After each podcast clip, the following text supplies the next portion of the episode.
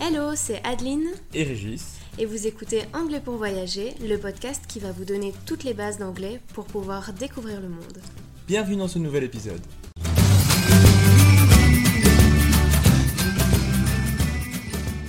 Bonjour et bienvenue dans ce nouvel épisode. Aujourd'hui, on avait envie d'aborder un thème qui nous avait été proposé sur notre Instagram. Donc tu peux venir nous suivre, notre Instagram c'est arrobase anglais pour voyager.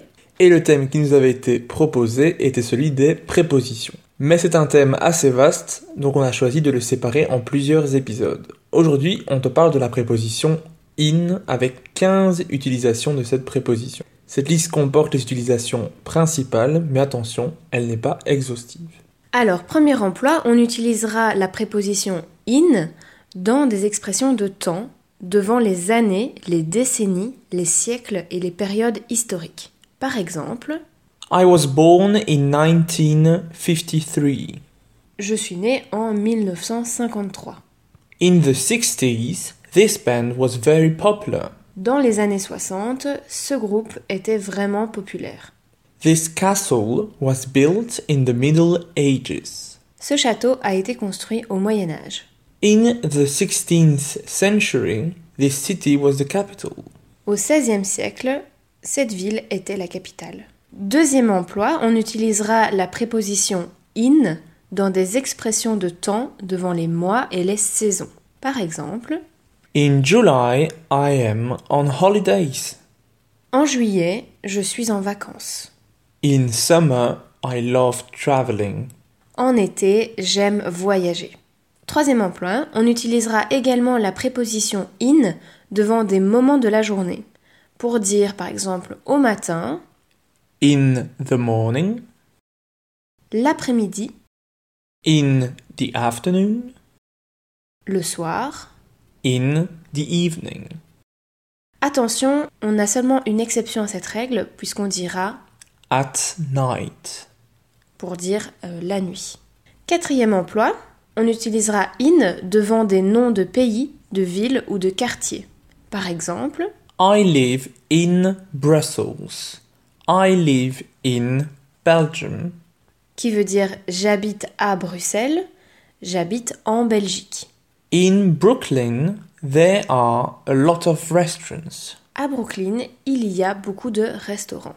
Cinquième emploi de la préposition in, on utilisera la préposition in pour parler d'un endroit en général, donc pas une adresse précise. Par exemple, She loves shopping in Oxford Street. elle aime faire du shopping à Oxford Street, donc euh, elle aime bien faire du shopping dans cette rue-là, mais euh, peu importe le magasin, ce n'est pas une adresse précise, on parle de toute la rue cette fois.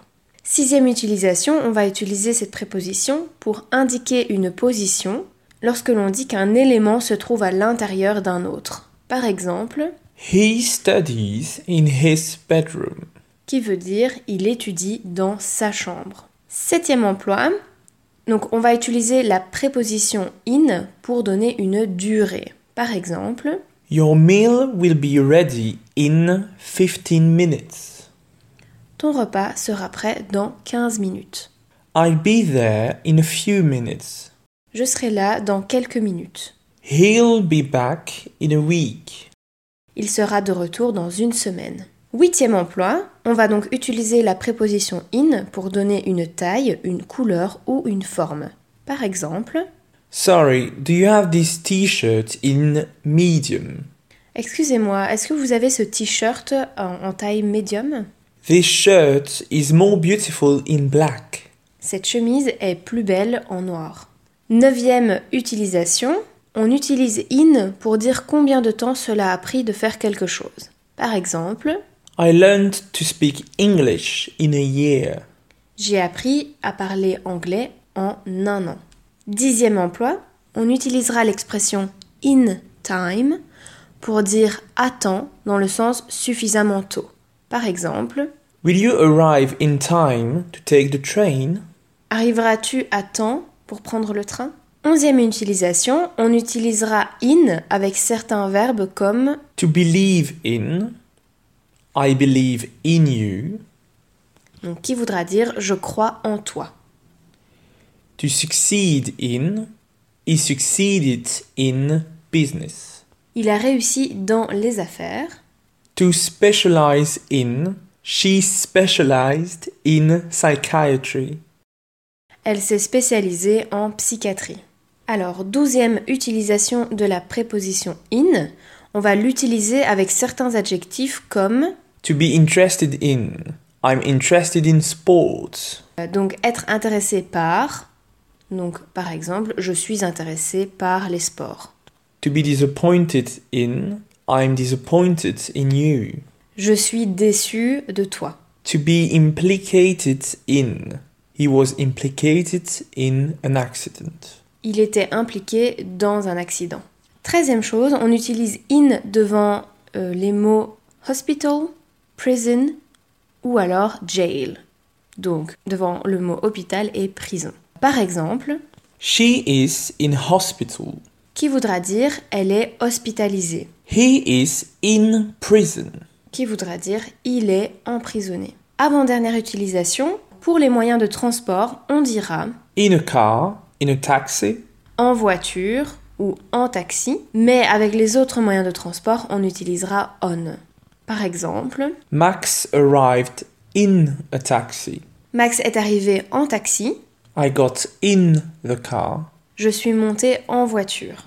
Mais par contre, donc avec les autres moyens de transport, on mettra, on utilisera la, pro- la préposition on. On fera sans doute un autre épisode consacré à cette préposition, mais pour vous montrer la différence, on va vous donner un exemple. I got on the plane. Je suis monté dans l'avion. Et enfin, dernière utilisation pour terminer, on utilise In the end. pour dire finalement. Par exemple, In the end, we decided to go to Italy. finalement nous avons décidé d'aller en Italie. Merci d'avoir écouté cet épisode. Afin de recevoir cette mini-leçon par écrit, inscris-toi à notre newsletter.